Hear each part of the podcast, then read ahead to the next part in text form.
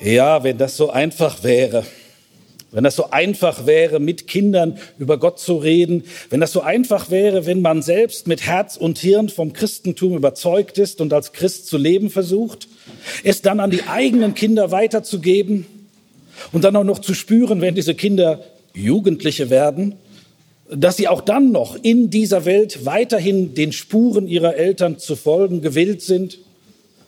Wenn das so einfach wäre, wäre das Christentum in Deutschland eine Religion, die eine andere Ausstrahlungskraft hätten. Die Erfahrung ist eine andere. So sehr es noch gelingen mag, Kindern, je kleiner, desto besser, Religion mitzugeben als selbstverständlicher Teil eines Familienlebens, umso schwieriger wird es, sobald diese Kinder größer werden, sobald sie in der Schule sind. Und so fast unmöglich wird es heute, wenn sie jugendlich werden. Weil Jugendliche, ich werde darauf zu sprechen kommen, in einer Lebenswelt leben, in der es uncool ist, religiös zu sein, in der du zum Teil, wenn du dich als religiö religiös outest, negative Konsequenzen befürchten musst. Also wenn das so einfach wäre, mit Kindern über Gott so zu reden, dass es eine Lebensgrundlage wäre, aus denen man ein ganzes Leben lang schöpfen könnte. Wenn das so einfach wäre, äh, bräuchte ich heute nicht hier zu stehen. Also, es ist kompliziert. Diejenigen von uns, die in Verkündigungsarbeit stehen oder in religiöser Bildungsarbeit stehen, die wissen, dass das Hauptproblem heute nicht so sehr Atheismus ist. Auch nicht hier in den sogenannten immer noch neuen Bundesländern. Das große Problem im Blick auf Religion in unserer Gesellschaft ist Indifferenz. Mit Atheisten in ein spannendes, kontroverses Gespräch zu gehen, ach, wie sehr würde man sich das gerade bei Jugendlichen wünschen. Aber gegen Indifferenz die sich nicht greifen lässt und kein Interesse erkennen lässt, gegen und mit Indifferenz zu arbeiten religiös ist äußerst kompliziert. Und in diese Situation hinein möchte ich mit Ihnen in zwei Vorträgen einige Gedanken hineinentwickeln. Zunächst, ich habe mich vorhin informiert, mit was für Menschen ich es hier wohl heute zu tun haben werde. Ich gehe mal davon aus, dass die überwiegende Mehrheit von Ihnen sich als gläubige Christin, als gläubiger Christ versteht.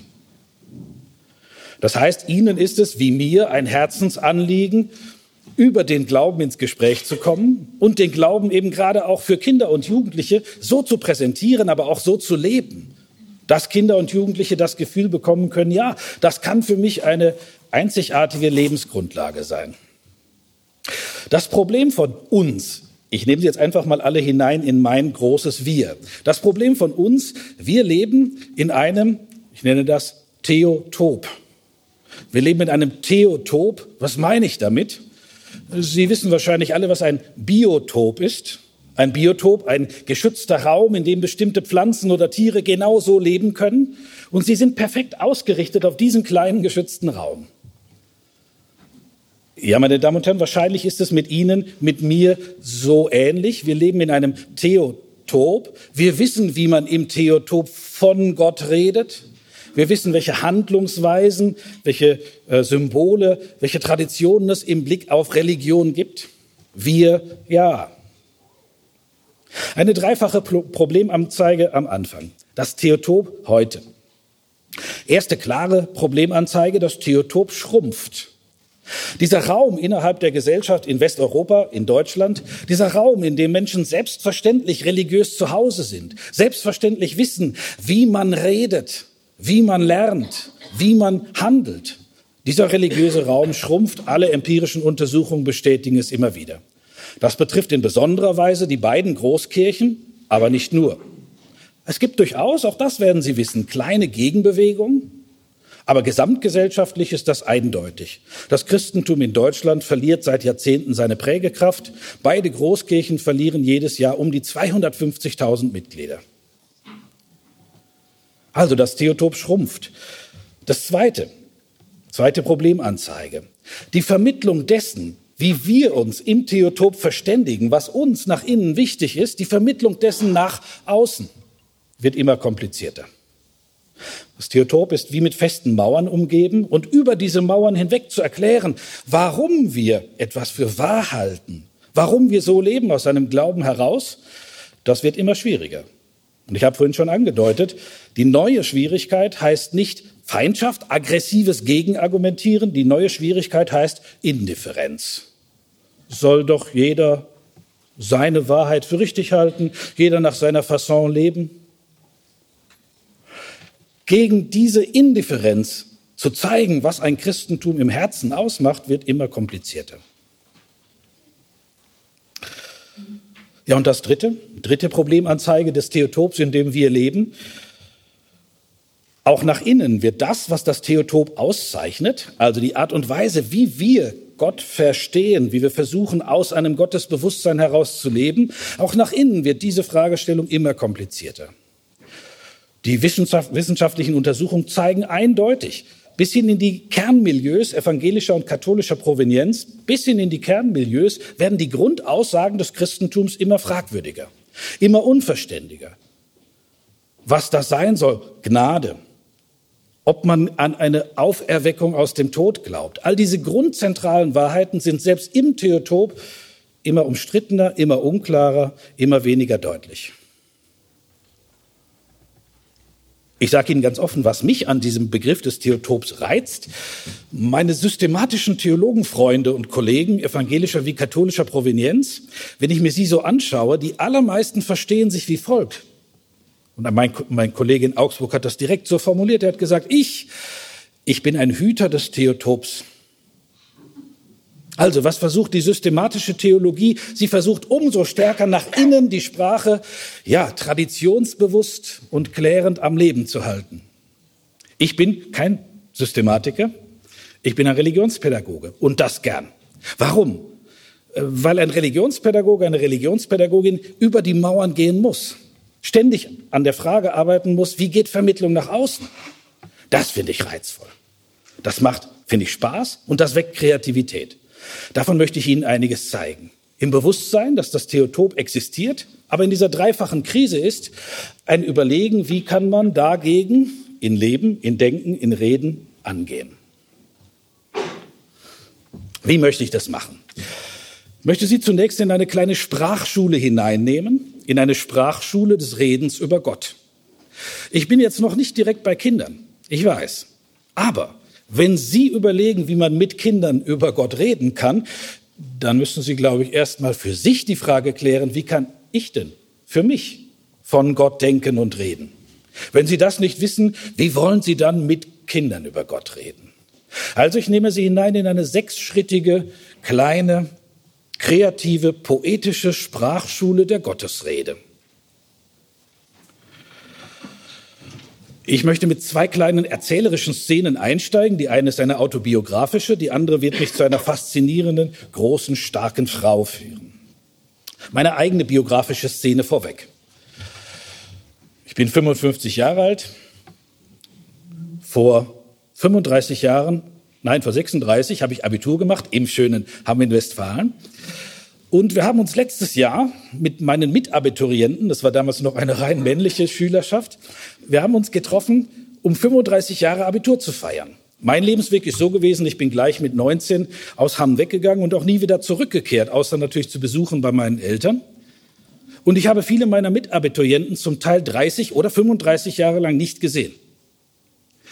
So, vielleicht kennen Sie solche Situationen. Man trifft Weggefährtinnen, Weggefährten nach langer Zeit wieder. Und man kommt natürlich ins Gespräch. Was machst du? Was ist, ja, was zeichnet dein Leben aus?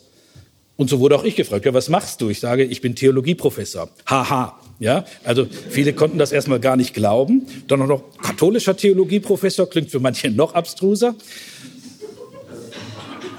Und mit zweien, mit zweien ergab sich ein ernsthaftes Gespräch. Ja, normalerweise ist klar, solche Gespräche bleiben auf der Floskelebene, oberflächlich. Aber zwei wollten wissen, warum machst du das?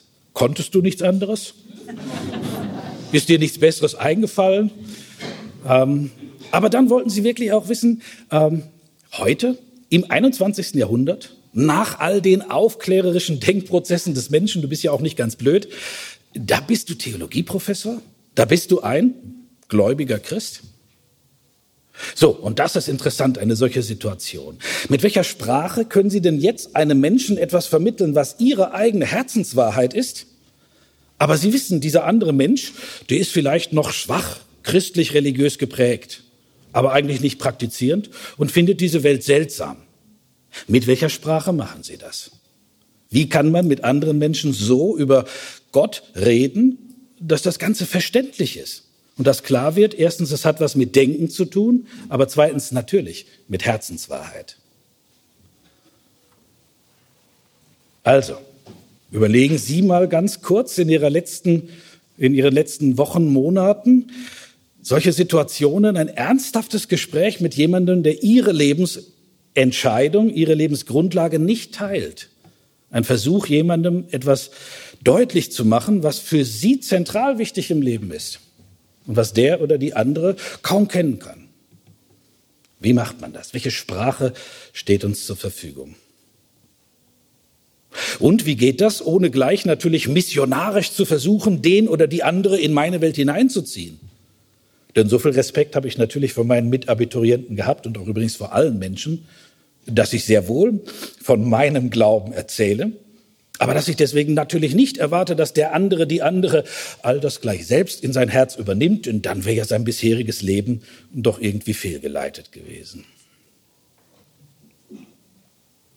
Also, kleine biografische Überlegung. Wie machen Sie das eigentlich? Wenn Sie in solchen Gesprächen sind mit Menschen, die nicht ihre Lebensauffassung als Christin, als Christ teilen, das Ihnen zentral Wichtige in Worte zu fassen. Jetzt möchte ich mit Ihnen in meine, das Angebot meiner Sprachschule in Sachen Gottesrede mit Ihnen einsteigen. Ich habe schon gesagt, ich möchte eine zweite biografische Szene erzählen, diesmal aber nicht aus meinem doch eher ein bisschen spießbürgerlich langweiligen Leben. Das ist wirklich so. Nein, nein, eine faszinierende Frau möchte ich Ihnen vor Augen stellen, Silja Walter. Im katholischen Kontext ist das eine Person, die gut bekannt ist, unter anderem deshalb, weil einige ihrer Texte in den Gesangbüchern enthalten sind. Ich denke aber, ich sollte Ihnen diese Frau kurz vorstellen. Aber nein, ich möchte eigentlich gar nicht mit dieser Frau einsteigen, sondern mit ihrem Vater. Um diese Frau verstehen zu können und die Voraussetzung zur Sprachschule, müssen wir ein bisschen was über ihre Hintergründe verstehen. Otto Walter. Otto Walter, eine große Gründerfigur aus der Schweiz, aus Olten. Eine Figur stark gewesen um die Wende vom 19. ins 20. Jahrhundert. Er hat den Walter Verlag in Olten gegründet, einen der wichtigsten christlichen Verlage in der ersten Hälfte des 20. Jahrhunderts. Und er war ein starker Unternehmer, wie es damals viele gab. Bei Buddenbrooks können Sie das in etwas anderem Kontext sehr schön nachlesen. Otto Walter, also ein Mann, der glaubt, im Aufbrechen der Moderne alles selbst gestalten zu können. Nationalrat, natürlich in der Schweizer Armee, in der katholischen Kirche ein zentral wichtiger Laienvertreter, einer, dem alles gelingt wie Männer damals sind, die so etwas aufbauen, leben sie unter einer Utopie. Die Utopie in der damaligen Generation heißt, wofür mache ich das alles? Nicht für mich, für meine Kinder. Ich baue etwas auf, das meine Kinder erben sollen. Und was ich gerade gesagt habe, ist nicht genau genug. Nicht für meine Kinder, sondern für meine Söhne. Ja, wenn Sie diese ganzen Firmenbezeichnungen XY plus Sohn sehen, das sind alles Familien mit ähnlichen Hintergründen. Eine starke Gründergestalt baut etwas auf mit der Utopie, ich tue etwas für meine Kinder, nein, für meine Söhne. So, und diesem Mann, dem so vieles gelingt, gelingt eines nicht. Was ich jetzt sage, ist ganz, ganz stark Vorsicht, perspektivisch im Blick auf diesen Mann geprägt, nicht auf mich. Diesem Mann passiert etwas im damaligen Kontext Furchtbares. Natürlich, wie es damals so üblich ist, er hat eine große Familie. Jahr für Jahr wird ein Kind geboren. Innerhalb von zehn Jahren acht Kinder, aber alles Mädchen. Ich denke, gerade die Frauen unter Ihnen können vielleicht nachfühlen, was das für eine Familie bedeutet. Damals wusste man noch nicht, wie das Geschlecht des Kindes werden würde. Immer wieder hat die Frau natürlich das Gefühl gehabt, endlich werde ich meinem Mann seinen wichtigsten Wunsch erfüllen, endlich den Stammhalter gebären, auf den die ganze Utopie dieser Familie hinzielt. Und immer wieder ein Fehlschlag nachzulesen, wie diese Familie mehr und mehr zerbricht unter dieser wachsenden Erfahrung, ist wirklich unter die Haut gehend und man hat die Möglichkeit, sich einzufühlen in damalige Lebensgefühle. Die zweite unter diesen acht Mädchen ist Silja Walter. Aber Sie ahnen schon, die Geschichte ist natürlich noch nicht zu Ende erzählt der Familie. Dann wird ein neuntes Kind geboren und das neunte ist endgültig dann der ersehnte Stammhalter. Und kaum überraschend, welchen Namen wird er bekommen? Natürlich den des Vaters, Otto F. Walter, das F. Friedrich von seinem Patenonkel. Und vielleicht ahnen Sie auch schon, wie seine Familiengeschichte sein wird, die des Sohnes, acht ältere Schwestern. Dann natürlich dieser Erwartungsdruck, der seit Jahrzehnten sich angestaut hat auf ihn selbst. Er wird versuchen, den Ansprüchen, die an ihn gestellt sind, als Christ, als Sohn, äh, als Familienmensch, als Politiker, er wird dem zu entsprechen versuchen und er wird radikal scheitern.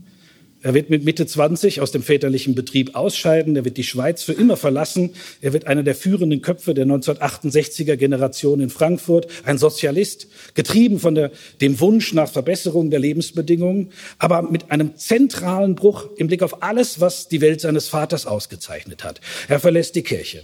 Er verlässt das demokratische Prinzip der Schweiz. Er verlässt eben all die Werte, für die der Vater steht. Ihr Weg, die große Schwester, die zweitälteste Silja, verläuft völlig anders. Jahrgang 1919. Sie schafft es, als eine der ersten Frauen in der Schweiz studieren zu dürfen. In der Schweiz durften Frauen das nicht, noch nicht so lange. Und als sie das Lehrerinnenseminar, an dem sie studiert hat, verlässt, da sagen alle, eine brillante junge Frau.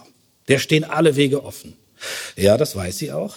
Aber am Tag, als sie ihr Lehrerinnenexamen ablegt, gibt sie bekannt, dass sie mit diesem Tag in ein Benediktinerinnenkloster eintreten wird. Eine bewusste Entscheidung für eine Existenz als Ordensfrau, für eine Existenz im Dienste für Gott, so schildert sie das. Und dort wird sie in strengster Klausur 60 Jahre lang leben im Kloster Fahr bei Zürich. Sie wird eine der wichtigsten christlichen Schriftstellerinnen des 20. Jahrhunderts. Ja, ihr Werk umfasst so locker mal zwei Buchmeter in einem guten Bücherregal, geistliche Spiele, Meditationen, Gedichte. Ein Schriftsteller wird auch der Bruder. Warum erzähle ich Ihnen so ausführlich von dieser Konstellation? Weil der Schweizer Rundfunk 1982 auf eine interessante und eine faszinierende Idee kommt. Wie wäre es denn, wenn wir diese beiden Geschwister, die sich 20 Jahre nicht gesehen, nicht gesprochen haben, wenn wir sie zusammenführen zu einem Gespräch. Zu einem Gespräch über Familie, Politik, Entwicklung der Zeit der Gesellschaft dem 20. Jahrhundert und natürlich Religion. Die beiden erinnern sich unabhängig voneinander an eine Restsympathie. Ja, er hat mit vielen anderen der Schwestern und äh, der Mutter gebrochen. Sie erinnern sich an eine Restsympathie und sagen, ja, wir lassen uns darauf ein. Er wird zu ihr in das äh, Kloster fahren, nach Zürich reisen. Sie kann es ja wegen der strengen Klausur nicht verlassen. Sie werden vier Stunden miteinander reden. Es wird ein Gespräch aufgezeichnet, im Rundfunk gesendet, dann als Buch publiziert. Eine Insel finden. Eine Insel finden wird dieses Gespräch heißen, als Buch. Und nach diesen vier Stunden intensivsten Austausches werden sie sich nie wiedersehen. Zwei Geschwister, getrennt durch völlig verschiedene Lebenswege, 20 Jahre haben sie sich vor dem Gespräch nicht gesehen und danach, er wird 1994 sterben, auch keinerlei direkter Kontakt. Was für eine Familiengeschichte. Warum ist das für unsere Fragestellung so interessant? Weil Silja Walter, die Ordensfrau, die Gottgläubige, die Christin, sich etwas vorgenommen hat. Sie weiß, ihr Bruder versteht nicht, warum sie diesen Lebensweg gemacht hat. Alle Wege werden, hätten dir offen gestanden. Was hättest du bewirken können in der Welt? Und sie will ihm begreiflich machen, warum bin ich ein gottgläubiger Mensch? Warum lebe ich so, wie ich lebe? Also in einer ganz anderen Dringlichkeit diese Frage, wie kann ich über Gott reden zu einem Menschen, der mir nahe ist, dem ich wirklich mich verständlich machen möchte? Welche Sprache habe ich dafür? Das nachzulesen ist sehr eindrücklich. Wie gesagt, man kann das ganze Gespräch nachlesen, bis heute noch in vielen Ausgaben in eine Insel finden möglich. Ich möchte mich auf ein zentrales Zitat konzentrieren. Ich werde es Ihnen vorlesen, wahrscheinlich zweimal. Sie haben es auch vor sich. Ähm, und möchte von diesem Zitat aus mit Ihnen eine kleine Sprachschule in den Fußspuren Silja Walters über die Möglichkeit, von Gott zu reden, entwickeln. Also hier ist sie, die Ordensfrau, hier ist er, der einige Jahre jüngere Bruder, der diesen Gottesglauben als Kind auch gut kannte und praktiziert hat, dessen intellektueller Lebensweg aber völlig anders gelaufen ist, der jetzt sich nicht mehr als gottgläubiger Mensch verstehen kann. Silja Walter spricht. Ich kann das Absolute nicht beschreiben. Und trotzdem, trotzdem bemühe ich mich immer wieder einen Ausdruck dafür zu finden. Nicht Begriffe. Nein, vor allem nicht alte Begriffe. Lieber nicht von Gott reden als in der alten, verdreschten, verbrauchten Sprache. Ich bemühe mich vielmehr um das Finden von neuen Bildern und Symbolen, aber da bleibt trotzdem eine Unzulänglichkeit. Und unter dieser Unzulänglichkeit über Gott reden zu können, leide ich. Sechs Schritte der Sprachschule, wie kann man über Gott reden mit Silja Walter.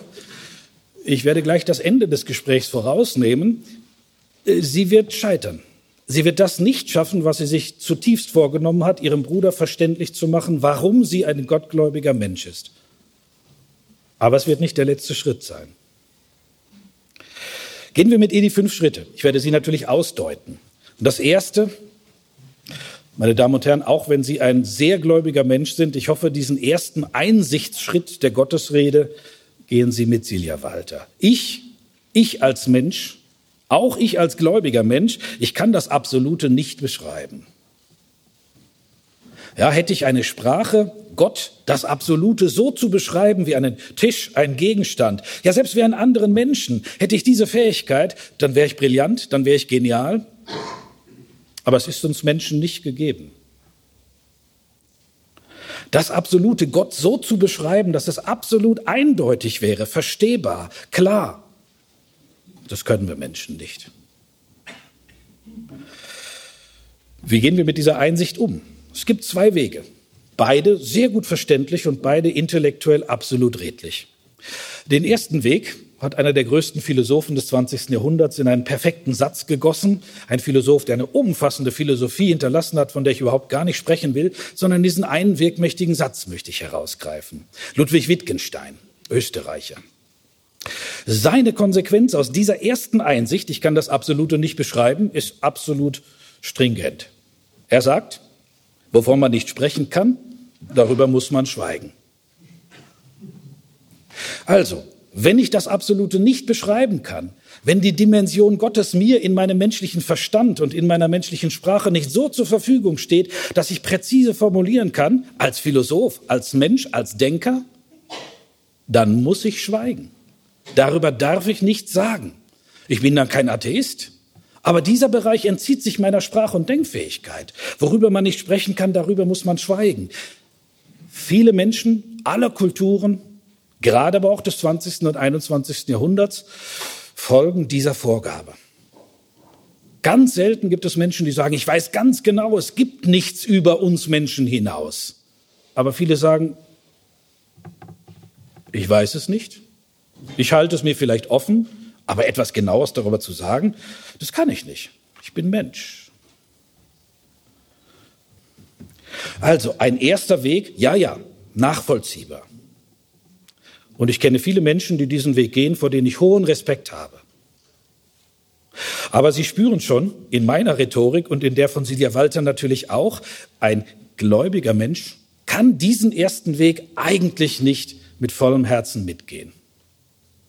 Das Neue Testament selbst schreibt uns vor, mit Silja Walter einen zweiten Schritt zu gehen. In 1 Petrus 3,15, Sie kennen diese Passage vielleicht, heißt es sinngemäß, seid stets bereit, Auskunft zu geben über den Glauben, der euer Herz bewegt. Also ein gläubiger Mensch, der kann eigentlich nicht diesen schweigenden Schritt mitgehen. Eine rein negative, eine rein verstummende Theologie, das ist nicht der Weg, der eigentlich das Herz des Christentums prägt. Deswegen Silja Walter und ich gehe mit ihr mit. Ich denke, die meisten von Ihnen auch. Der zweite Schritt der Gottesrede. Trotzdem bemühe ich mich immer wieder, einen Ausdruck dafür zu finden. Ja. Trotzdem, im Wissen, dass wir Gott nicht definieren und fassen können, bemühen wir uns in unserem Leben, Denken, Handeln immer wieder einen Ausdruck für Gott, die letzte Wahrheit zu finden.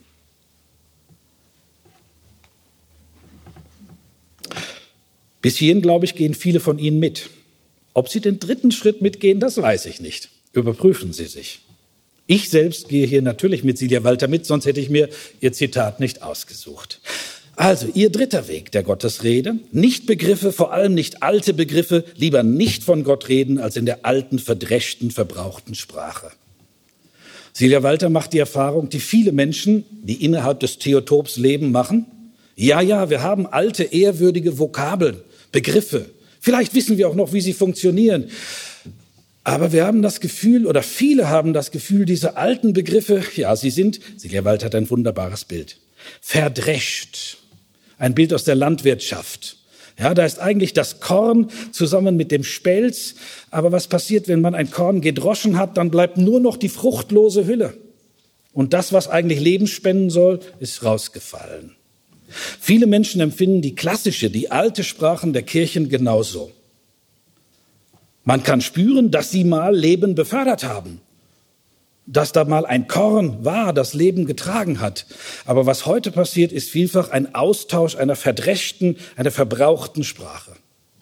Und Silja Walter sagt, wenn das so ist, wenn wir nur noch das haben an Sprachspuren, an Resten, das eigentlich nicht mehr nährt, eher dann lieber nicht alte Begriffe. Heißt nicht, dass wir die über Bord, über Bord werfen müssen, nein, nein. Aber eben ein anderer Weg. Wer glaubt, mit den ganzen alten Sprachbegriffen heute Religion prägen zu können, so kann man mit Silja Walter formulieren, der soll das tun, aber er muss sich nicht wundern, wenn es nicht funktioniert. Das Lebenserhaltende der Sprache ist selten nur noch spürbar. Vierter Schritt der Sprachlehre.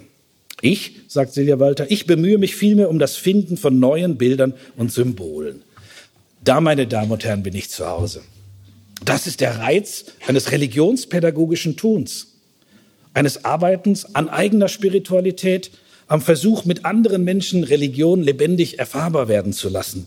Das Finden von neuen Bildern und Symbolen, die ja vielfach verbunden sein mögen mit biblischer Tradition, aber vielleicht verschüttete Traditionen, die sich vielleicht finden lassen in traditionellen äh, Entfaltungen des Christentums, nur eben in Bereichen, die vielleicht eben nicht mehr ganz bekannt sind. Also neu heißt nicht ganz kreativ, noch niemand hat das gedacht.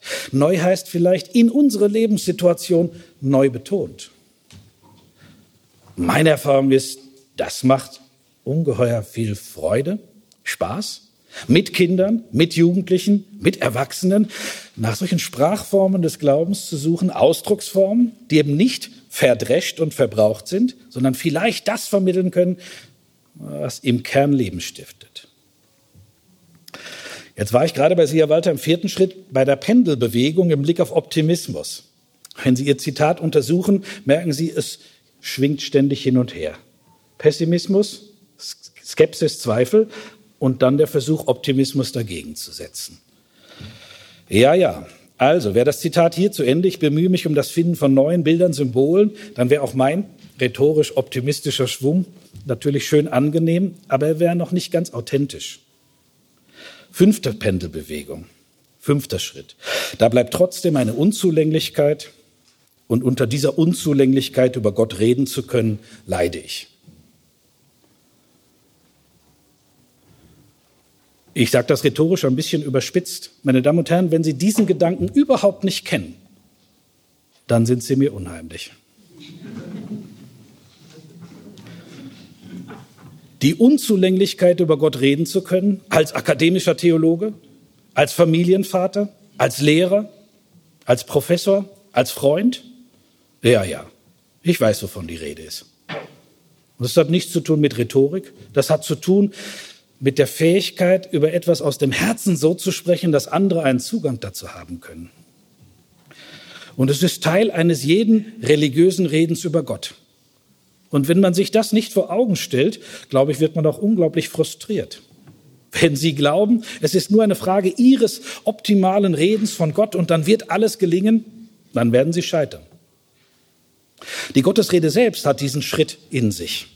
Es gibt eine Unzulänglichkeit, die etwas mit der größeren Größe Gottes zu tun.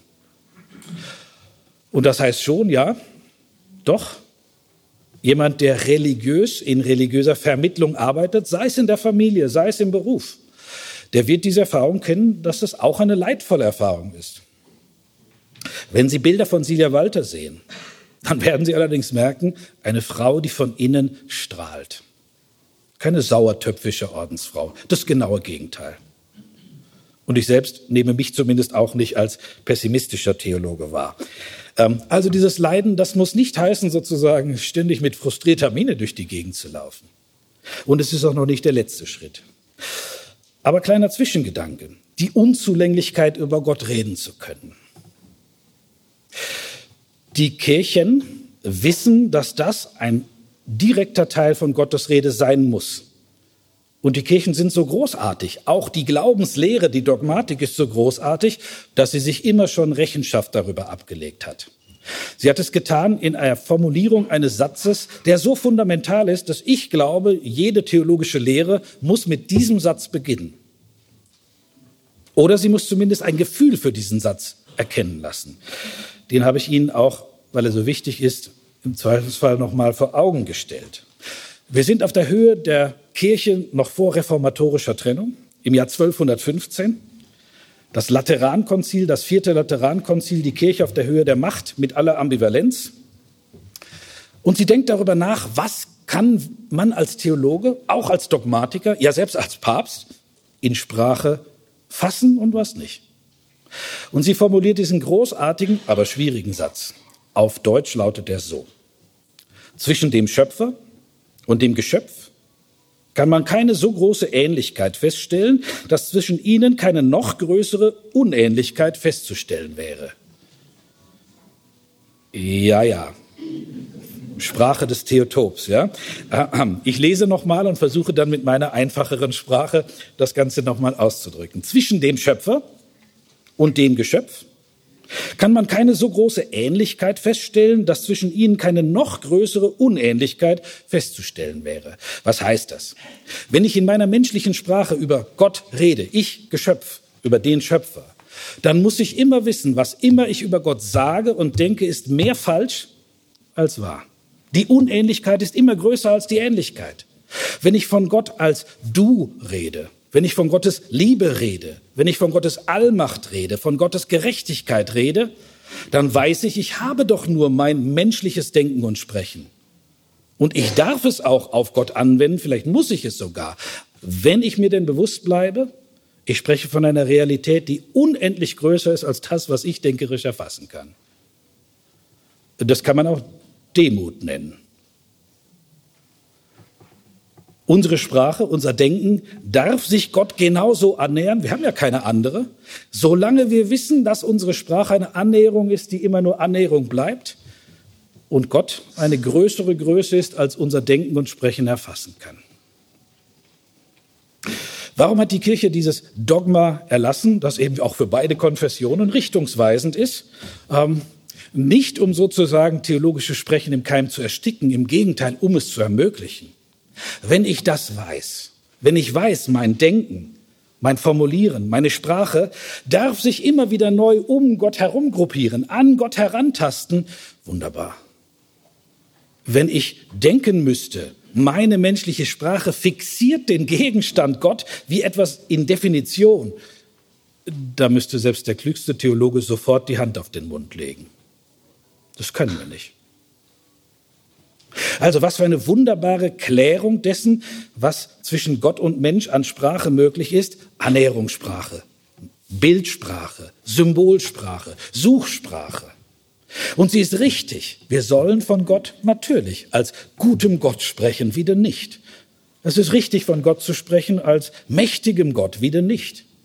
Solange wir wissen, dass sich diese Kriterien und Attribute nicht an unsere menschlichen Definitionen halten. Anhalten. Also, das ist die Unzulänglichkeit, über Gott reden zu können, aber gerade nicht im Sinne eines Niederdrückens menschlicher Sprache, im Ermöglichen unseres Denkens. Ich sage eine kleine Bemerkung in Klammern. Jeder Katechismus, der diese Sprachregel nicht thematisiert oder nicht bedenkt, führt in die Irre. Jeder. Weil er sich an Gott vergreift. Die größere Größe Gottes verlangt ein Wissen darum, es geht nicht um ein Definieren. Und ein Katechismus, eine Predigt, eine Ansprache, ein päpstliches Dekret, das diese Sprachregel nicht bedenkt, verstößt eigentlich gegen den Grundsatz, den beide Kirchen wissen. Überprüfen Sie Ihre theologische Lektüre nach dem Kriterium. Ich gehe mit Ihnen die fünf Schritte, die wir gegangen sind. Eine Schwester im Gespräch mit ihrem Bruder. Ein Versuch, den Gottesglauben begreiflich zu machen. Das erste, das Eingeständnis, ich kann es nicht beschreiben. Das zweitens, das zweite, ein Bemühen um immer neue Ausdrücke, Bilder. Das dritte, eine Absage gegen alte Bilder, wenn sie denn verdrescht sind, wenn sie nichts mehr zu sagen haben, wenn sie nicht mehr lebensförderlich sind. Das vierte, das Bemühen um neue Bilder, neue Symbole, neu im Sinne von lebensermöglichend. Das fünfte, ein bleibendes Wissen um die Unzulänglichkeit und ein Leiden unter dieser Unzulänglichkeit. Hier endet das Zitat. Hier endet das Gespräch zwischen Bruder und Schwester. Aber hier endet nicht die Sprachschule Silja Walters. Wenn man nachliest, wie es den beiden gegangen ist nach diesem Gespräch, das unglaublich intensiv gewesen sein muss. Wenn man das nachliest, dann spürt man bei ihr ein Bewusstsein großer Unzufriedenheit. Ja, das, was sie zentral wollte, ihrem Bruder äh, verständlich zu machen, warum lebe ich so, wie ich lebe? Warum bin ich ein gottgläubiger Mensch und das nicht aus Verlegenheit, nicht aus Schwäche, sondern aus tiefen Überzeugung und aus Stärke? Das ist ihr nicht gelungen. Also es bohrt in ihr, es gärt.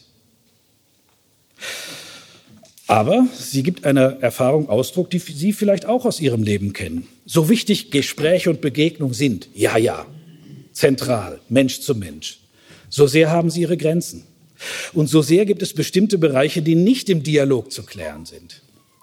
Silja Walter setzt sich hin im Kloster, so denke ich mir das, und schreibt ihren wichtigsten, ihren dichtesten, ihren besten Gedichtband überhaupt. Der wird zwei Jahre später erscheinen, 1985. Sein Titel wird lauten Feuer, Taube und der Untertitel wird lauten Für meinen Bruder. Also, ihr sechster Schritt heißt, was im Gespräch nicht gelang, braucht eine neue Form, eine andere Form. In ihrem Fall, sie ist Lyrikerin, Gedichte. Ein faszinierender Band, lesen Sie ihn nach. Keine einfachen Texte, aber Sie ahnen schon. Einfache Texte, das geht jetzt auch nicht. Mystische Texte, verdichtete Texte, Texte, die ein Einfühlen, eine tiefen Wahrnehmung von innen verlangen, aber reizvoll. Was heißt das für mich in meiner Sprachschule mit dem sechsten Weg mit Silja Walter? Ich gehe zurück auf Ludwig Wittgenstein, aber ich formuliere einfach mal frech anders. Der sechste Weg der Sprachschule mit Silja Walter lautet, wovon man nicht sprechen kann, darüber muss man dichten. Wovon man nicht sprechen kann im Blick auf philosophisch-analytische Rede, davon muss man dichten, verdichten. Verdichten, in Ihrem Fall in lyrischer Sprache. Es gibt sicher andere Sprachformen von Verdichtung. Und ich gehe diesen sechsten Schritt noch weiter, jetzt über die Szene mit Silja Walter hinaus. Es gibt, glaube ich, eine zweite zentrale Urform, wovon man nicht sprechen kann. Darüber muss man dichten. Oder andere Alternative, wovon man nicht sprechen kann. Davon muss man erzählen. Was sind die Urformen religiöser Rede? Was sind die Urformen, in der Gott begreifbar, umkreisbar ist? Nicht die analytische Rede. Nicht die Sprache der Dogmatiker und Philosophen, die brauchen wir auch, aber es sind nachgeordnete Sprachspiele. Nicht die Sprachformen der Katechismen, nachgeordnete Sprachspiele. Dichtung und Narration. Das Verdichtete, das nur von innen her verständlich ist, das ein Einfühlen mit dem Herzen erfordert. Das ist die Sprache, die auf Gott hinführt oder eben die Narration, die Erzählung, die nochmal ein ganz eigener Zugang ist. Wenn ich das so sage, erwarte ich, dass ich bei Ihnen ganz offene Türen einrenne. Warum? Ja, weil das natürlich die beiden Urformen biblischer Rede sind. Die Bibel ist kein Lehrbuch der systematischen Theologie. Die Bibel ist kein Lehrbuch der Dogmatik. Lassen wir mal den gänzlich unpoetischen Paulus außen vor. Die Bibel ist hauptsächlich, nicht nur, ich weiß, keine Vereinfachung. Das ist ein so breites Buch, natürlich kennt es verschiedene Sprachformen, aber sie ist hauptsächlich ein Buch, das die Gotteserfahrung verdichtet in lyrisch-poetischer Form. Denken Sie an die Psalmen, denken Sie aber auch an sonstige tiefen Reden, tiefen Sprachbilder. Oder eben ein Buch, das von Gott erzählt. Die Urformen der religiösen Rede, mit Silja Walter hergeleitet, aber auf etwas führend, was wir in der Bibel natürlich genauso finden. Es sind verdichtete Sprachformen und das sind erzählende Sprachformen. Nochmal, ja, ja, wir brauchen auch das andere. Natürlich brauchen wir eine systematisierend, verstandesmäßig klärende Theologie, um Gottes Willen, bloß keine Absage gegen ein Verstehen von Religion. Das braucht es, es ist entscheidend wichtig. Wenn sich dieses Verstehen bewusst bleibt, dass es Sprachformen bedient, die nachgeordnet sind und die ihre Grenze von vornherein gesteckt haben. Verdichtung und Erzählung laden ein, dass man in sie hineinsteigt, dass man in ihnen sich selbst auf den Weg begibt zu dem, was sie nur andeuten können. Und jetzt, meine Damen und Herren, merken Sie hoffentlich, jetzt bin ich mitten in meinem Thema. Mit Kindern über Gott reden. Ja, ja, wir brauchen auch Glaubenssätze. Nochmal nichts dagegen. Aber was Kinder vor allem brauchen, sind sprachliche Angebote, in denen sie mit uns zusammen auf den Weg einer Annäherung an Gott sind. Und sie dürfen spüren, dass das auch für uns ein Weg der Annäherung ist, nicht des Fixierens. Lyrische Texte. Kinder haben schon ein ungeheuer starkes Gespür für die Vieldeutigkeit einer poetischen Rede. Erzählende Texte Kinder sind ganz offen dafür, in Erzählung ihr Weltbild aufzubauen. Das wissen wir übrigens entwicklungspsychologisch ganz genau. Kinder bauen ihr Weltbild nicht auf mit Sätzen, sondern mit Erzählungen. Also, sechs Wege einer Sprachrede, einer religiösen Sprachrede, entwickelt aus der Literatur hin auf diese zwei Grundüberzeugungen. Das Entscheidende ist die Sprachform des Gedichts, der Poesie, der Lyrik, des sich Einfühlens im verdichteten Wort. Das Entscheidende und biblisch Ursprüngliche ist die Erzählung. Ich gehe mit Ihnen einen großen zweiten Schritt. Ich gehe mit Ihnen auf die Frage, die ich natürlich schon angebahnt habe. Äh, was heißt das jetzt für Erziehung und Bildung? Was heißt das im Umgang mit Kindern und Jugendlichen? Und nachdem ich jetzt gerade eine gewisse Zeit mit Ihnen, naja, schon ganz schön komplexe theologische Sachverhalte erschlossen habe, ähm, steige ich wieder ein mit einer autobiografischen Szene mit meinen beiden Kindern. Das tue ich in transparenter Absprache mit Ihnen selbst. Also ich habe gefragt, darf ich einiges von euch erzählen? Ihre Auskunft ist dann immer, solange uns da keiner kennt schon. Hoffen wir mal, naja, dass das in dem Fall auch so eingehalten wird. Gut, also, meine Kinder sind inzwischen 21 und 16. Die Szene ist vor, jetzt muss ich überlegen, ja, fünf, sechs Jahren gewesen. Ähm, damals gingen wir noch gemeinsam, wie man es als guter Katholik tut, äh, sonntags in den Gottesdienst als Großfamilie, also zu viert, äh, alle zusammen. Mein Sohn damals, elf Jahre, am Ende einer glücklichen, unbeschwerten, aber noch voll und ganz Kindheit, elf. Meine Tochter 15, mitten in einer, naja, Pubertät, wie Pubertäten ebenso sind. Ähm, also zwei unterschiedliche Lebensphasen. Es ist irgendein kirchlicher Feiertag, ich weiß nicht mehr genau welcher. Wir kommen etwas spät. Ähm, und die zwei Möglichkeiten, die sich uns als Vierergruppe stellen, in der Kirche Platz zu nehmen, sind folgende. Zweite Reihe vorn, dritte Reihe hinten. Was rät mein elfjähriger Sohn? Wo sollen wir uns hinsetzen? Was rät meine 15-jährige Tochter? Ich glaube, es gibt geschlechtsunabhängig nur eine einzige sehr wahrscheinliche Antwort. Der Sohn, das Kind wird sagen, nach vorn. Die Tochter wird sagen, nach hinten. Warum ist das so? Eine Szene, an der wir ganz viel erkennen können, was Kindheit und Jugend, gerade auch in Sachen Religion, unterscheidet. Ich versuche mal den Originalton meiner Kinder, naja, aus Erinnerung heraus äh, aufzurufen. Mein Sohn ungefähr so. Papa, wenn ich schon als einziger aus meiner, als einziger aus meiner ganzen Klasse mit euch in diesen Gottesdienst muss, dann will ich wenigstens eins, etwas sehen.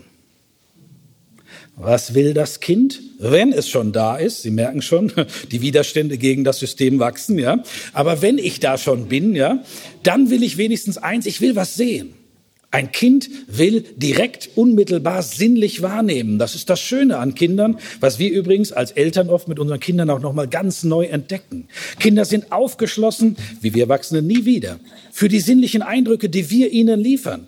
Ihre Sinne sind die Tore zur Welt und sie wollen, dass wir diese Sinne bedienen. Etwa etwas sehen. Jugendliche, meine Tochter, Originalton ungefähr, Papa, wenn ich schon als einziger aus meiner ganzen Stufe mit euch in diesen Gottesdienst muss, dann will ich wenigstens eins, nicht gesehen werden.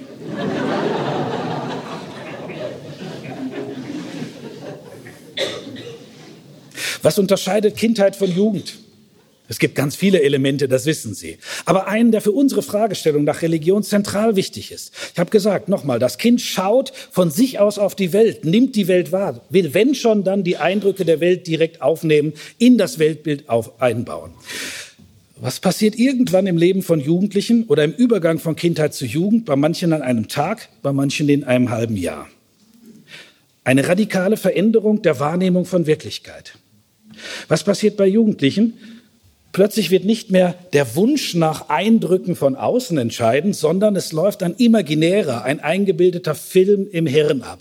Und dieser Film sieht wie folgt aus. Wie haben die, denen ich wichtig sein will, mich heute gesehen? Also nicht mehr ich will sehen, sondern ich will gesehen werden oder nicht gesehen werden. Mir ist entscheidend wichtig, dass wie die mir Wichtigen mich sehen oder was sie über mich denken oder über mich hören. Und das Ganze ist nur ein eingebildeter Film. Die, denen ich wichtig sein will, die sehen mich vielleicht überhaupt nicht. Ich stelle mir als Jugendlicher vor, wie ich gesehen werde, wie ich auftauche.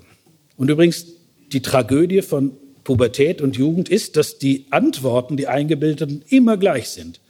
Ich bin zu klein, zu groß, zu dick, zu dünn, zu blond, zu braun. Das ist die Tragik von Jugend. Plötzlich das Gefühl zu haben, die, denen ich wichtig sein will, die sehen mich so, dass ich wertlos bin. Ich muss mich anpassen. Aber ich habe fast keine Chance. Kindheit ist die wunderbare Zeit, wo die Eindrücke von außen mich prägen. Und Jugend ist die furchtbare Zeit, wo ich wehrlos meiner inneren Vorstellung ausgeliefert bin, wie sehen die anderen, denen ich wichtig sein will, will mich. Sie kennen wahrscheinlich den Fachbegriff, den die Soziologie oder Pädagogik dafür prägt. Diese Gruppe nennt man die Peer Group. To peer bitte nicht mit EA schreiben, dann wäre es die Birnengruppe. Ähm, to peer mit EE geschrieben äh, heißt anstarren, genau sehen. Die Peer Group, das sind die Gleichaltrigen oder die etwas Älteren, von denen ich gesehen werden will, vor denen ich gelten will. Wodurch hat man ein Ansehen? Dadurch, dass man angesehen wird. Woraus ziehen Jugendliche ihr Selbstbewusstsein? Aus den Rückmeldungen von ihren Peergroups oder aus den Einbildungen, wie ihre Peergroups sie wahrnehmen? Was unterscheidet Kinder von Jugendlichen? Jugendliche schauen von sich auf die Welt und übertragen sich in andere Sinne. Äh, Kinder, Jugendliche denken in ihrem Kopf diesen Film, wie die Welt sie sieht. Und nicht die ganze Welt, leider nicht mehr Papa und Mama, nicht mehr Lehrer und Lehrerin, sondern die Peer Group. Und das verändert alles an Wertigkeiten im Leben von Jugendlichen. Ein kurzer Seitenkommentar. Was ist das riesengroße Problem unserer Großkirchen, was einige äh, Freikirchen weit besser lösen und hinbekommen als die Großkirchen? In unseren Großkirchen sind die jugendlichen Peer Groups fast völlig verschwunden. Und selbst wenn es Ihnen vielleicht als Eltern gelingt, Kinder noch in kirchliche und religiöse Vollzüge hineinzubringen, sobald sie jugendlich werden, merken diese Kinder, sie sind die allerletzten. Sie bleiben übrig und dann bleiben sie auch nicht mehr übrig, dann gehen sie nicht mehr hin. Wenn die Peer Groups wegfallen, und das ist die Erfahrung in fast allen großkirchlichen Kontexten, sind die Jugendlichen weg. Freikirchen und andere äh, ähnliche Institutionen, Organisationen schaffen das besser, haben eine stärkere Innenbindung auch von Jugendlichen und jungen Erwachsenen. Das ist ein riesengroßes Problem und niemand in den Großkirchen hat eine Antwort darauf. Heißt, solange wir in den Großkirchen, aus denen ich stamme, das mein Erfahrungshintergrund ist, solange wir es noch haben, Peer Groups, Messdienergruppen, äh, Pfadfinder, irgendwelche anderen Jugendorganisationen, in denen etwas ältere Jugendliche da sind, wir müssen alles tun, dass die in unseren Kirchen bleiben. Und alle Formen von Auflösungen in Großorganisationen sind ein Selbstmordunternehmen. Ja, also wenn ich glaube, äh, ich kann das alles delegieren für Einheiten von 30.000 Leuten, das funktioniert nicht. Vor Ort brauchst du Peer Groups. Was ist das Entscheidende für alle Formen von Jugendarbeit?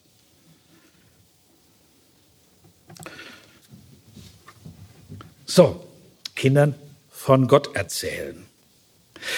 Sie ahnen vielleicht schon, mit Kindern ist das aus einem ganz bestimmten Grund nicht so kompliziert. Mit Jugendlichen wird es sehr schwer. Weil Kinder eigentlich Wesen sind, die mit ihren Sinnen in einer direkten Neugier die Umwelt wahrnehmen, hängt es ganz vielfach durchaus an uns, ob wir erzählen können, ob wir Symbole gestalten können, ob wir liturgische Erfahrungsformen anbieten können, dass Kinder hineinwachsen und im Hineinwachsen eine Beheimatung finden können. Und nur in Erinnerung gerufen, einiges, was der Herr Schweizer Ihnen vielleicht schon gesagt hat, aber jetzt unter meiner Perspektive vielleicht nochmal einen neuen Klang bekommt. Also wie lernen Kinder äh, unter dieser Vorgabe? Das Erste, ich habe hier einiges formuliert, ich äh, lese es und äh, kommentiere es natürlich aber auch. Also was wissen wir über die Art, wie Kinder Gottes Geschichten, Gottes Gedichte, Gottes Texte, Gottes Handlungen aufnehmen? Kinder erschließen sich ihre Welt über bruchfreie Erzählungen. Kinder brauchen Geschichten, Erzählungen, Märchen, Mythen, Abenteuergeschichten. Sie brauchen eben auch die religiösen Urerzählungen. Die Bibel ist ein wunderbares Werk von solchen Erzählungen. Warum brauchen das Kinder? Nun, mit ihnen bauen sie ihr ständig erweitertes Weltbild auf. Sie benennen und deuten ihre konkrete Lebenswelt, ihre Sehnsüchte, Ängste, Identitätssuche, Empathie, Leiterfahrung und Hoffnung. Also, wie bauen Kinder ihr Weltbild auf? Nicht über Glaubenssätze, über Erzählungen, über das Hineinschwingen in Erzählungen, mit Identifikation mit bestimmten Erzählungen. So bauen Kinder ihr Weltbild auf. Kinder brauchen Geschichten. Von Gott musst du erzählen. Von Gott darfst du erzählen. Das Vorlesen, das Erzählen, das Teilen von Kinderbibeln, es sind ganz klassische, aber entscheidende Schritte. Der zweite Punkt ist wichtig. Zumindest in den Großkirchen haben wir eine Versuchung, anders zu agieren. Warum? Also nicht nur Kinder brauchen Erzählung, sie brauchen eine bestimmte Art von Erzählung und Präsentation von Erzählung. Nämlich die meisten Kinder, je jünger, desto eindeutiger, verstehen solche Geschichten wörtlich. Sie brauchen also gerundete, abgeschlossene Erzählungen ohne Bruch und doppelte Realitätsebene. Sie lieben Fantasie, Wunderbares, Magisches das seinen Zauber ja gerade dadurch behält, dass es nicht erklärt oder rationalisiert wird. Erzählungen müssen auf der Erzählebene selbststimmig sein, ohne die Notwendigkeit von Deutung oder symbolischer Mehrdeutigkeit. Gerade Symbole werden in ihrer Bedeutung eindimensional und wörtlich verstanden. Also, trauen wir den Geschichten als Geschichten glauben wir nicht als Erwachsene, wir müssten Geschichten deuten und unsere Deutung wäre das Zentrale, für Kinder nicht. Die Geschichte selbst muss in sich die Faszination tragen. Ich nehme ein Beispiel aus einem anderen Bereich. Ich nehme mal an, viele von Ihnen haben selbst oder mit eigenen Kindern Pippi Langstrumpf gelesen. Ja, einer der Kinderbuchklassiker immer noch präsent. Was ist unter anderem die Faszination, die bleibende Faszination von Pippi Langstrumpf? Ein Mädchen so stark, es kann das eigene Pferd tragen. So, wenn Sie mit Ihren Kindern Pippi Langstrumpf lesen, dann werden Sie nie, nie, nie auf die Idee kommen, nach diesem Kapitel zu sagen, gell, mein Kind, du weißt, ein Mädchen kann kein Pferd tragen.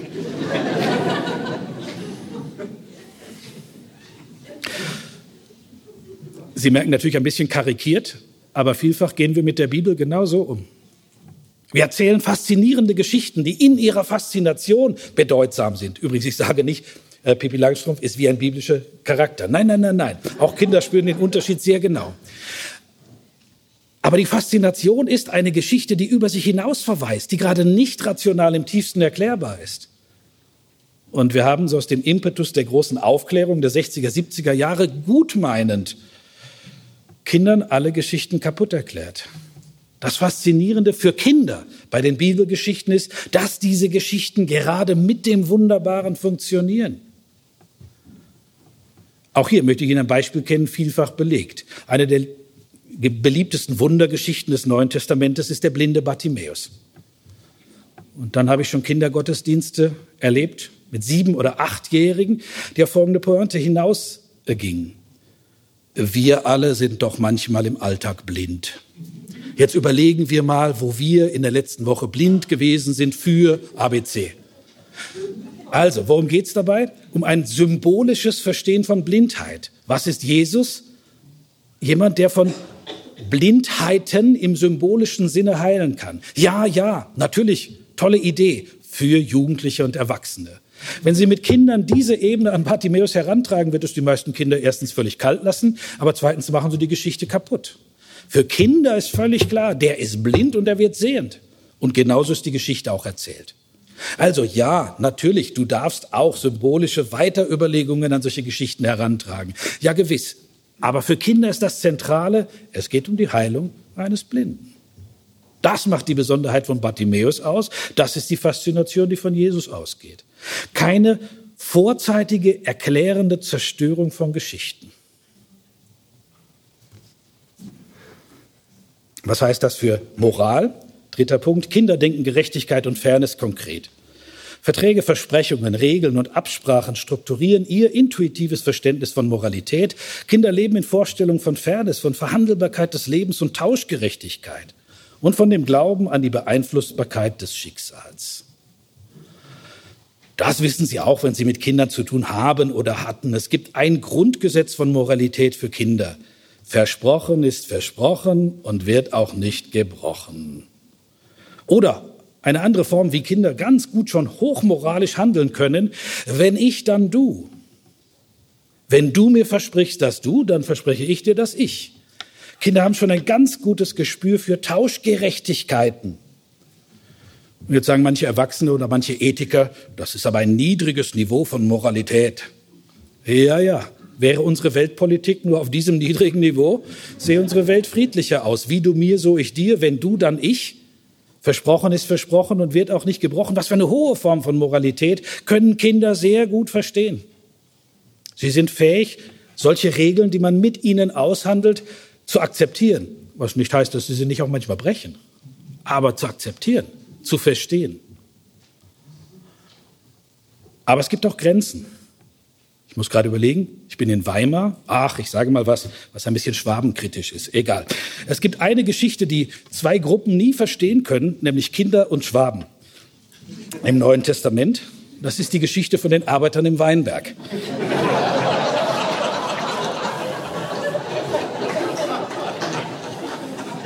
Ich habe es ausprobiert, es ist wirklich so. Äh, warum?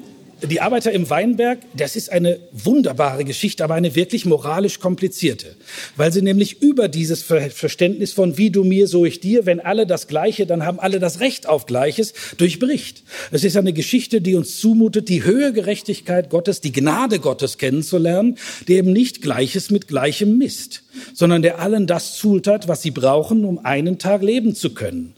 Aber das ist für viele Kinder völlig unverständlich und manche andere eben auch. Äh, die eine arbeitet eine Stunde und kriegt dasselbe wie einer, der zehn Stunden arbeitet. Gegen eine bestimmte Form von Moralität verstößt ein solches äh, Bild. Ganz klar. Diese Geschichte ist eine für Menschen mit einem gereiften moralischen Verständnis.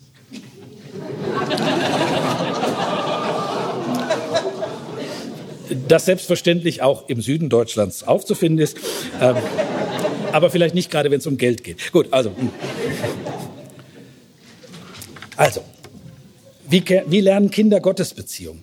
Zentral sind die Erzählungen. Zentral ist ein wörtliches Vertrauen in die Geschichten als Geschichten. Übrigens, die Geschichten müssen rund sein, sie müssen ausgehen. Ein Kind lebt nicht mit einem offenen Ende. Und sie brauchen Geschichten, in denen diese Art von Moralität befördert wird. Ähm, das sind relativ einfache Vorgaben, in denen Kinder ganz gut lernen können. Man muss allerdings klar sich vor Augen stellen, Kindheit endet heute früh. Ja? Kindheit endet rein biologisch heute drei Jahre früher als noch vor 50 Jahren. Ähm, aber auch wenn Sie in jede vierte Klasse an einer Grundschule gehen, sehen Sie Jungen und Mädchen, die mitten in der Pubertät sind. Also Vorsicht, was ich über Kindheit gesagt habe, äh, ist ganz individuell. Es gibt manche 12, 13, 14-Jährigen, die noch ganz kindlich sind und es gibt manche Neunjährige, die schon wirklich eigentlich soziologisch Jugendliche sind. Also Vorsicht, wenn Sie mit solchen Kindern, Jugendlichen zu tun haben, denken Sie nicht, der Professor hat aber gesagt, ein Kind muss so lernen. Also nein, es kann sein, dass in einer dritten Klasse viele schon das Gefühl haben, ich brauche andere Geschichten. Ich brauche eine andere Möglichkeit, um als Jugendlicher jetzt eine Gotteserfahrung machen zu können, die mir in einem anderen Verstehenshorizont entspricht. Ich möchte zurückkommen auf diesen Gedanken, den ich vorhin äh, an meinen beiden Kindern vor einigen Jahren entwickelt habe. Das Kind, ein Wesen, das sehen will, symbolisch gemeint. Ein Jugendlicher, ein Wesen, das gesehen werden will, und zwar von den Entscheidenden, die für ihn oder sie wichtig sind. Und ich habe vorhin schon gesagt, was prägt äh, Jugendliche, was prägt Erwachsene? Unser Streben nach Ansehen. Kein Mensch kann leben, ohne das Gefühl, angesehen zu werden, Ansehen zu haben. Nun gibt es, meine Damen und Herren, in vielen Barockkirchen ein Bild, das Sie bestimmt alle schon mal gesehen haben, sage ich mal optimistisch. In vielen Barockkirchen vorne irgendwo im Altarraum findet sich ein Dreieck mit einem Auge. Ansonsten können Sie es im Internet leicht sich vor Augen stellen. Ein Dreieck mit einem Auge. Was ist das für eine Ursymbolik? Das Dreieck natürlich ein Hinweis auf den dreieinigen, den trinitarischen Gott. Und das Auge als ein Symbol dafür, Gott sieht dich. Ein wunderbares Symbol, aber ein missbrauchtes. Wenn viele von Ihnen in einem freikirchlichen Kontext groß geworden sind, wissen Sie das vielleicht besser als wir in den Großkirchen, bei denen dieses Phänomen in der letzten Zeit hm, sehr schwach ausgeprägt ist. Aber noch meine Großeltern wussten sehr genau, von was ich jetzt gleich reden werde. Überprüfen Sie mal, wie wer es Ihre eigene Biografie prägt. Also ein wunderschönes Symbol hat die Kirche eigentlich entwickelt. Gott sieht dich. Aber was haben fehlgeleitete Pädagoginnen und Pädagogen daraus gemacht? Gott sieht dich. Es gibt ein furchtbares Wort, das ein württembergischer Psychoanalytiker geprägt hat, schon 1980. Er hat ein Buch geschrieben über ein Phänomen, das er damals weit beobachtet hat. Dieses Buch wird bis heute in hohen Auflagen verkauft. Der Titel heißt Gottesvergiftung. Gottesvergiftung, der Autor Tilman Moser. Was meint er damit? Er hat in 1980 dieses Buch geschrieben über Menschen aus evangelischer wie katholischer Tradition, äh, deren Leben vergiftet wurde mit der Gottesidee. Und ich möchte dieses Buch deswegen nennen, weil wir das nicht vergessen dürfen. Christliche Erziehung hat eine Schattenseite. Christliche Erziehung hat einen schweren Rucksack der Geschichte. Es ist eben keineswegs so, dass man mit christlicher Erziehung immer schon und überall Menschen nur zu ganzem Menschsein verholfen hat. Christliche Erziehung ist nicht immer ein Ort, ein Beet des Wachstums zu eigener Identität in sich selbst und auf Gott hin, sondern natürlich, christliche Erziehung hat diese Schattenseite, dass man gearbeitet hat mit Angst mit Einschüchterung, mit Drohung. Das gab und gibt es in allen Konfessionen. Wie gesagt, in den Großkirchen merke ich ganz deutlich, dass dieses Phänomen fast völlig zurückgegangen ist. Äh, man erzählt fast gar nicht mehr von Gott, wie soll man mit ihm drohen?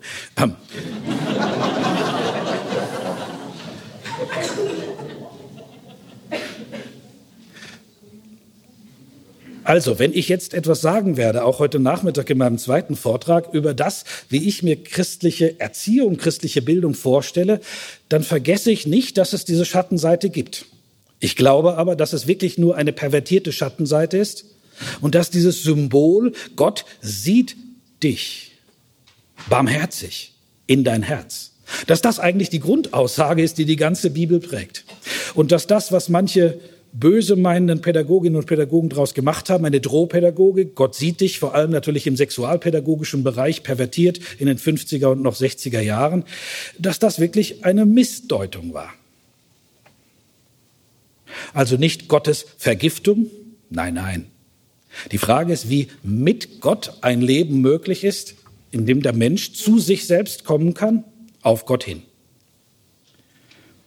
Und hier möchte ich genau diesen Gedanken noch etwas weiter entfalten, theologisch, weil ich einige, ich finde, spannende Zitate dazu gefunden habe, wo ganz unerwartet mehrere Denker genau diese Idee ins Zentrum stellen.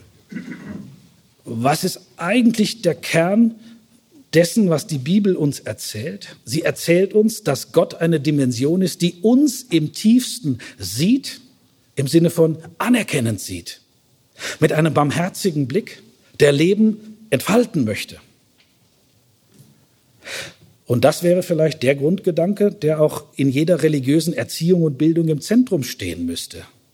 Von Gott so zu erzählen, mit Gott so zu handeln, dass klar wird, vor Gott ist ein jedes Lebewesen ein Wesen, das gesehen wird, das ein Ansehen hat, das sich nicht verzweifelt kümmern muss um Anse das Ansehen von allen möglichen Peer Groups, sondern das so stark ist, dass selbst Jugendliche, das ist meine Utopie, dass selbst Jugendliche, die aus diesem Grundvertrauen in das Göttliche gesehen werden, leben, es etwas leichter haben, im Kampf um das alltägliche gesehen werden der Peer Groups gut und gesund zu überleben. Dazu, wie gesagt, einige äh, Zitate, die mich selbst überrascht haben, seit ich auf dieser Denkspur bin. Gesehen werden von Gott als etwas, was unser Leben grundsätzlich trägt. In der Verlängerung gesehen werden von Gott, vermittelt durch uns als Eltern, Erzieher, Freunde. Als Grundgedanke von dem, was Christentum, was ein Hineinleben in eine Gottesbeziehung auszeichnet. Ich beginne mit, Pet, äh, mit Felicitas Hoppe, einer starken äh, Gegenwartsautorin, ausgezeichnet mit dem höchsten deutschen Literaturpreis, Jahrgang 1960. Eigentlich eine Autorin, die ganz sicher alles andere ist als eine christliche Autorin, aber die ihr Christentum lebt und ab und zu auch mal offen dazu Auskunft gibt. In einem Gespräch 2008 bin ich über dieses ganz ungewöhnliche Zitat gestolpert. Das geht so. Felicitas Hoppe. Schließlich kommt es nicht darauf an, dass wir Gott nicht aus den Augen verlieren, sondern darauf, dass er uns nicht aus den Augen verliert. Und das ist wohl die größte Angst von allen, dass wir selbst nicht mehr gesehen und gehört werden. Ich erinnere mich gut an meine biografische Situation damals. Naja, wenn man so berufstätig als Religionspädagoge arbeitet, äh, dann hat man normalerweise folgende Perspektive. Wir müssen alles tun, so sagt mein inneres Ich, damit Kinder, Jugendliche heute die Möglichkeit haben, eine Gottesbeziehung zu bekommen. Also wir versuchen, den Boden zu bereiten, dass Kinder Gott nicht aus den Augen verlieren, dass sie ein Leben mit Gott leben können. Ein fast schon krampfhafter Versuch, dass Kinder und Jugendliche eben in einer religiösen Lebenssituation leben können. Und plötzlich kehrt mir Felicitas Hoppe die Perspektive um. Ja, ja, das ist nicht unwichtig, dass wir Gott nicht aus den Augen verlieren, dass unsere Kinder und Jugendlichen Gott nicht aus den Augen verlieren. Natürlich ist das wichtig. Aber wichtiger, das war die Umkehr, die Schubumkehr bei ihr. Es ist doch wichtiger, dass er, Gott, uns nicht aus den Augen verliert. Und das ist eine eigentlich noch tiefere Angst, dass wir nicht mehr gesehen und gehört werden, dass da niemand ist, der uns wahrnimmt, dass wir deswegen so krampfhaft auf unsere Peer Groups angewiesen sind, Sie auch, ich auch, weil wir eigentlich das Vertrauen darauf, Gehörte und Gesehene zu sein, verloren haben. Das ist vielleicht die religiös viel, viel wichtigere Überlegung. Wir sind Gesehene, Angesehene, wir sind Gehörte.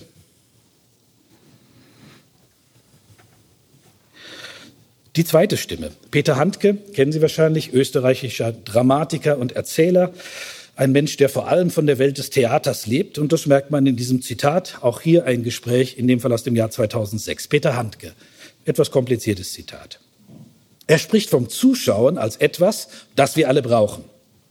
Was wir eigentlich brauchen, ist, dass uns jemand zuschaut auf eine umfassende Weise, wie man sich eigentlich sie von Gott vorstellt dass Gott eigentlich durch das Zuschauen wirkt, dass das seine einzige Macht ist.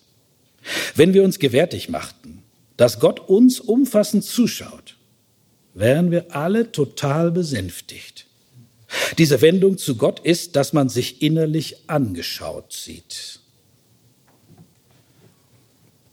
Was brauchen wir? Ich paraphrasiere jetzt Handke. Wir brauchen das Wissen, dass man uns zuschaut. Was ist die Grundaussage der Bibel? Sie erzählt von einem Gott, der uns umfassend zuschaut. Und das Zuschauen ist nichts Passives, so versucht Handke das zu deuten. Das Zuschauen Gottes ist eine aktive Strömung in unser Leben hinein. Das ist seine, er sagt, einzige Macht. Einzig, darüber kann man theologisch streiten. Aber dann diese Aussage, wenn wir uns wirklich gewärtig machten, wenn wir uns klar machten, dass Gott uns innerlich und äußerlich umfassend zuschaut und nochmal nicht moralisch mit dem Zeigefinger. Wenn wir das im tiefsten wüssten, spürten, dann wären wir alle total besänftigt. Sich innerlich angeschaut, sehen von Gott. Menschen, die das erfahren, leben anders, sagt Handke. Ich gehe in den Norden Deutschlands, gehe zu einem völlig anderen Autor. Sie merken, literarische Zeugen rufe ich vor allem auf. Boto Strauß. Wie Handke, wie Hoppe. Alles andere als ein christlicher Autor. Aber Menschen, die in ihrer Wahrnehmung von Wirklichkeit auch über Religion nachdenken. Boto Strauß. Schauen Sie mal, wie ähnlich zufällig seine Aussage ist. Er schreibt von Menschenleben als etwas, das danach strebt, erkannt zu werden. Es vollzieht sich in der Gewissheit eines anderen Auges, das überblickt und Gestalt erkennt, wo der Dahinlebende sich nur der wirren, wirren sporadischen Spuren und Teile gewiss ist. Das Vertrauen in ein umfassendes Gesehenwerden gründet in der Einheit Gottes. Ohne diese Gewissheit, Erkannte zu sein, hielten wir uns keine Sekunde aufrecht. Was brauchen wir Menschen? Wie vollzieht sich menschliches Leben nach Brutto Strauß? In der Gewissheit eines anderen Auges, das etwas überblickt, wo wir nur Chaos sehen. Spuren, Fragmente. Das Vertrauen in dieses umfassende Gesehenwerden, es gründet in der Einheit Gottes. Und wenn wir das erkennen in der Tiefe unseres Lebens, dann hat unser Leben eine andere Form. Noch zwei Zitate, dann bin ich bei einer kleinen Zusammenfassung. Mein vierter Zeuge, Kurt Marti, evangelischer reformierter Pfarrer aus der Schweiz, dieses Jahr gestorben, äh, hochbetagt, Mitte 90. Kurt Marti hat im Jahr 2007 eine Art literarisches Lebensvermächtnis äh, hinterlassen. Mitte 80-jährig schreibt er vier Langpsalmen. Rühmungen nennt er sie. Bekenntnisse zu einem lebenslangen Gottesglauben, den er selbst immer wieder in poetischer Form neu formuliert hat. Und nur ein kleiner Ausschnitt aus einer dieser Langpsalmen, Rühmungen von Kurt Marti. Folgende Aussage, formuliert an Gott.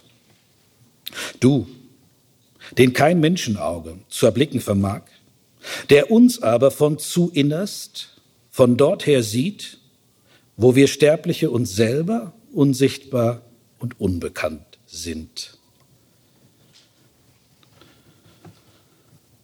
Also, natürlich, kein Menschenauge kann Gott erblicken. Sie erinnern sich nochmal an die Sprachregel. Keine Menschensprache kann Gott definieren. Analoge Sprache haben wir, Annäherungssprache. Aber in dieser Annäherungssprache können wir sagen, wir haben ein Vertrauen darin, aus der Bibel gewonnen, dass Gott uns zu innerst sieht, wo wir selbst uns nicht mal erkennen können. Naja, wenn Sie schon mal einen Katholik hier als äh, Vortragenden haben, dann sollte ich natürlich mit einem Papstzitat schließen. Äh, na, ich werde es noch ein bisschen kommentieren. Also auf dieser Spur des Sehens und Gesehenwerdens war ich schon einige Zeit.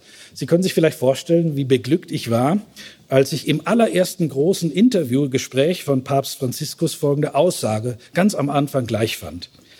Kurz nach seiner Papstwahl wird er gefragt, woher er lebt, woraus er seine Lebenskraft, seine ungeheure Gottesvertrauen nimmt. Und seine Antwort ist ganz einfach. Papst Franziskus hat gesagt, ich bin einer, der vom Herrn angeschaut wird.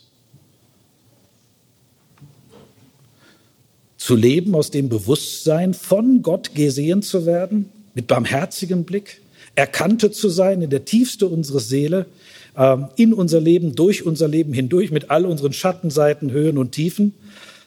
Das ist die faszinierende Perspektive, die hier in diesen Zitaten aufscheint. Und nochmal, gehen Sie an Ihre Bibellektüren mal unter dieser Perspektive. Es ist eine etwas andere. Es ist nicht das Spiel mit Sünde und Erlösung, auch ein wichtiger Gedanke, keine Frage.